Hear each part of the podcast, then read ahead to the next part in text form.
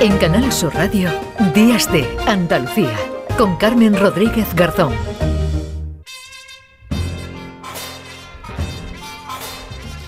Y a esta hora, como siempre, se pasa por Días de Andalucía. Paco Reyero, la Paco, ¿qué tal? ¿Qué tal? Buenos Carmen, días. ¿cómo estás? Qué bien estar aquí. Qué Sí. bien, qué maravilla. Hasta ahorita, El tempranito. domingo, sí, claro. Tú empiezas temprano, pero terminas tarde. Sí, sí. Terminas tarde. Una vocación que uno tiene que no se puede apagar. claro. Alargas el domingo, te metes sí. ya en el lunes. Sí, ya del lunes al martes, y así vamos enlazando una semana.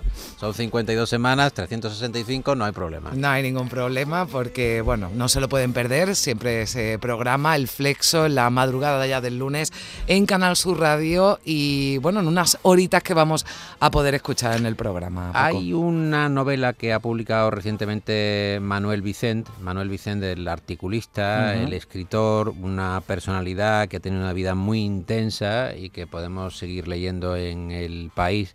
Escribía Vicent un artículo, me estoy acordando de, de memoria, sobre cómo ha ido contaminándose el Mediterráneo y contaba la anécdota de un salmonete que él encontraba en el plato de un chiringuito Ujú. y abría el salmonete y había una colilla de Winston dentro, ¿no? Como diciendo, caramba, ¿hasta dónde hemos llegado? Bueno, él hace este tipo de apreciaciones, es un hombre muy, muy lúcido y la última novela ah, la dedica a la vida de Concha Piquer. Una vida de Concha Piquer poco ah, relativa a lo que normalmente podríamos tener en la cabeza como retrato común de Concha Piquer, sino como una mujer, el libro se llama Retrato de una mujer moderna, que avanza en los eh, 50, que es capaz de irse en un barco sin saber prácticamente español, no ya inglés, sino español, porque ella viene de Valencia, eh, con una adolescencia eh, totalmente arrojada, eh, va allí y hace carrera en Nueva York, en México, en Estados Unidos y tiene una serie de aventuras y cuenta todo esto Vicen con, con mucho tino, con mucho tino y yo le pregunté también en la entrevista, la vamos a Hmm. escuchar esta noche, eh, si se tomó algún tipo de licencia literaria.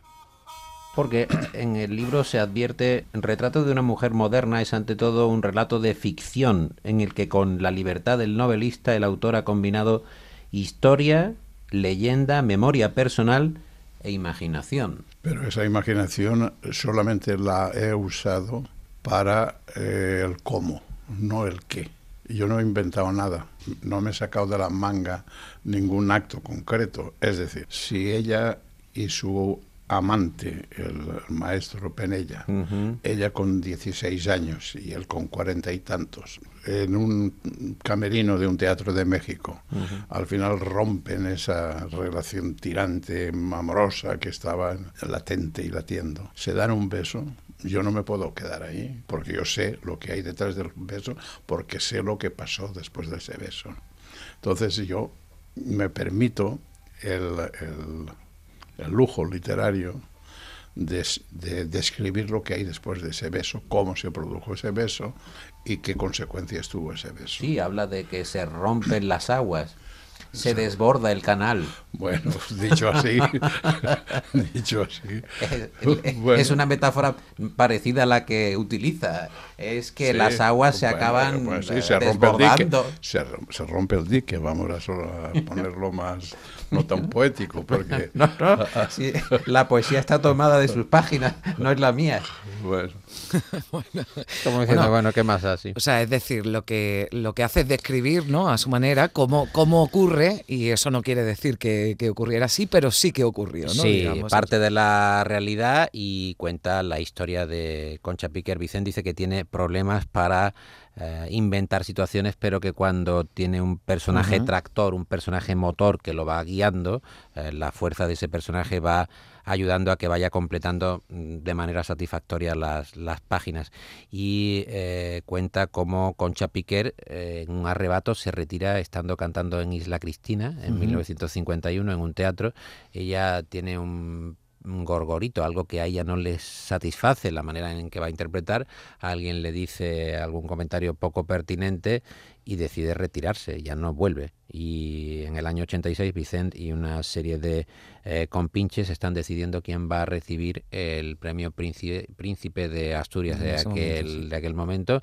Era Chillida, pero hay una suerte de golpe de Estado en el jurado y ellos dicen que tiene que ser Concha Piquer. Entonces se forma una revolución porque claro, ellos defienden que Concha Piquer era efectivamente una mujer muy, muy moderna, muy hmm. eh, interesante también para el momento en el que le, tocó vivir. Pero le pregunté a Vicente también, eh, y creo que lo podemos compartir con los oyentes, Carmen, cómo eh, él eh, es capaz de observar las contradicciones que hay como analista o como observador de la realidad cotidiana en nuestro propio mundo. Las grandes batallas sanguinarias siempre se han producido en llanuras maravillosas.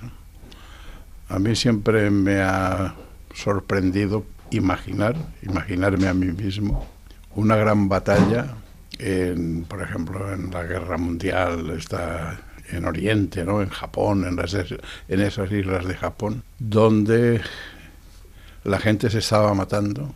¿eh? Y encima de los árboles había unos pájaros maravillosos observando, incluso monos, simios,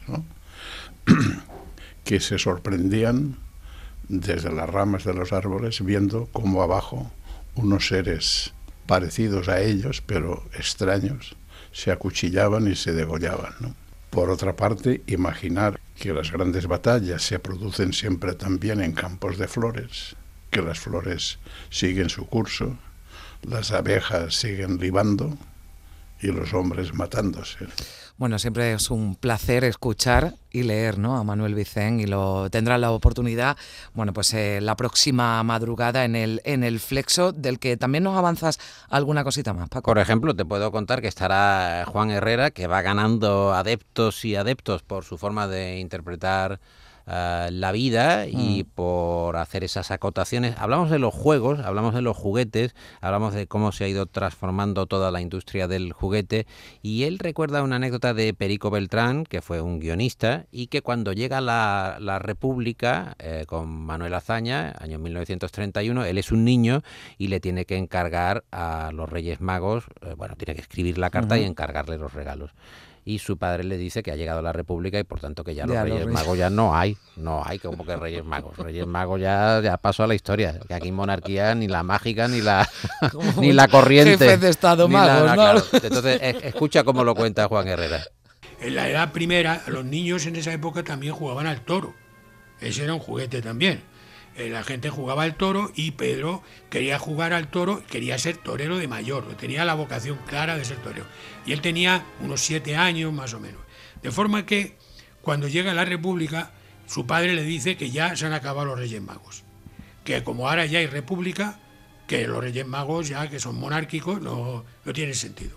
Entonces este se enfada muchísimo y a los siete años escribe una carta al, presidente del gobierno de la República, don Manuel Azaña, Madrid. Sorprendentemente, a los meses viene un paquete que recibe el padre de Pedro, porque claro, venía el nombre de, su padre que también se llamaba Pedro. Muy Nadie pensaba. No, no, la caja llega de la presidencia de la República, un motorista trae la caja, y entonces, ¿y esto qué es?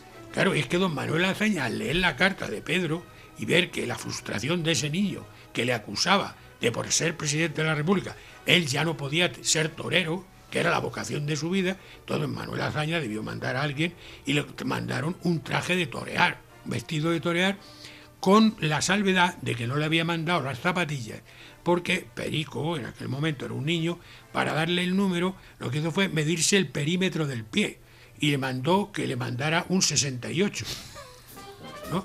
Entonces, claro, don Manuel Azaña, con mucha retranca, le escribió a la vuelta del, en la caja, venía una carta de Manuel Azaña diciendo, Pedrito, ahí va tu traje de torero, pero las zapatillas que me has pedido, las manoletinas, no te las, mando porque no las hay de tu número. No las hay de tu número, claro. un 68. Qué bueno, Azaña. Azaña hizo todo lo que pudo, francamente. Primero paralizó la interrogante de que no iba a haber problemas con los regalos de Reyes y después le regaló propiamente, mandó el envío del vestido de torear con esas bueno, zapatillas inexistentes porque no hay del 68. Claro, ¿quién, quién va a tener un 68? Con Bueno, siete años se permite todo. anécdota y además como la, como la cuenta, ¿no? Y con ese, con ese humor de, de Juan Herrera. Bueno, Paco, pues te, te escuchamos, nos despedimos siempre con, con, con buena música, ¿no? ¿Qué te parece eh, si escuchamos, es propicia para eh, enlazar la mañana con la noche, eh, ese clásico de Eric Clapton que es Wonderful Tonight? Wonderful Tonight, que habla sobre una pareja que se está preparando para salir a cenar, a tomar una copa, para, bueno, echar la noche, y ellos en esa conversación banal, pues se van diciendo cosas muy gratas, ¿no? Oye, ¿cómo me ves? ¿Me ves bien peinada? Estás maravillosa esta noche. Oye, co- coges tú las llaves del coche. Esos pequeños detalles que van calentando ya la noche, que es lo que pretendemos hacer Claro aquí, sí. es abrir un poco el apetito de los oyentes de la mañana para que lleguen eh, bueno, lozanos y Claro. firmes a la noche, porque Bueno. de aquí hasta la una de la mañana Fíjate puede pasar lo de que todo. da. Bueno, dar esa cena maravillosa como canta Eric Clapton y después Y después ya se después vería. de cenar pues ya veremos y después ya de, ya veremos el flex. Exacto. Paco, buen día. Que vaya muy bien. Adiós.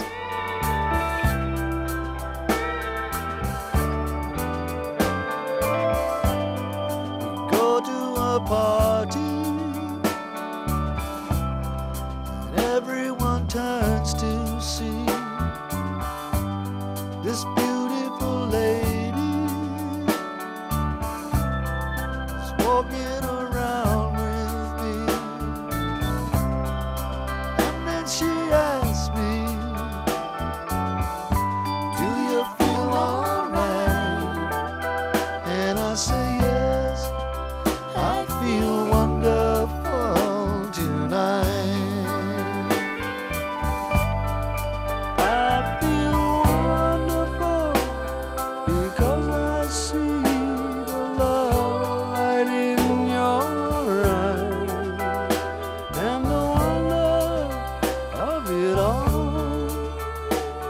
you just don't realize how much I love